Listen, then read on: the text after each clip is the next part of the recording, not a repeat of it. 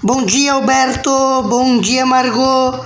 Bom dia, ouvintes do programa Acredita. Pela 31ª rodada do Brasileirão, ontem o Flamengo venceu o Cuiabá por 2 a 1. Mesmo placar da vitória do Corinthians sobre o Atlético Paranaense. Hoje, às 11 horas da manhã, o Inter enfrenta o Goiás no Beira-Rio. O Juventude joga amanhã, às 8 horas da noite, contra o Santos, na Vila Belmiro, em São Paulo. Já pela Série B, ontem o Grêmio empatou em 1 a 1 com o Londrina. Diego Souza e João Paulo, ex-Juventude, fizeram os gols do jogo. O Vasco fez 3 a 0 no Novo Horizontino. E tivemos ainda Bahia 1, Brusque 0, Ponte Preta 1, Vila Nova 1, Tombense 1, CRB 2, Ituano 2, Guarani 1, Chapecoense 1, Operário 1.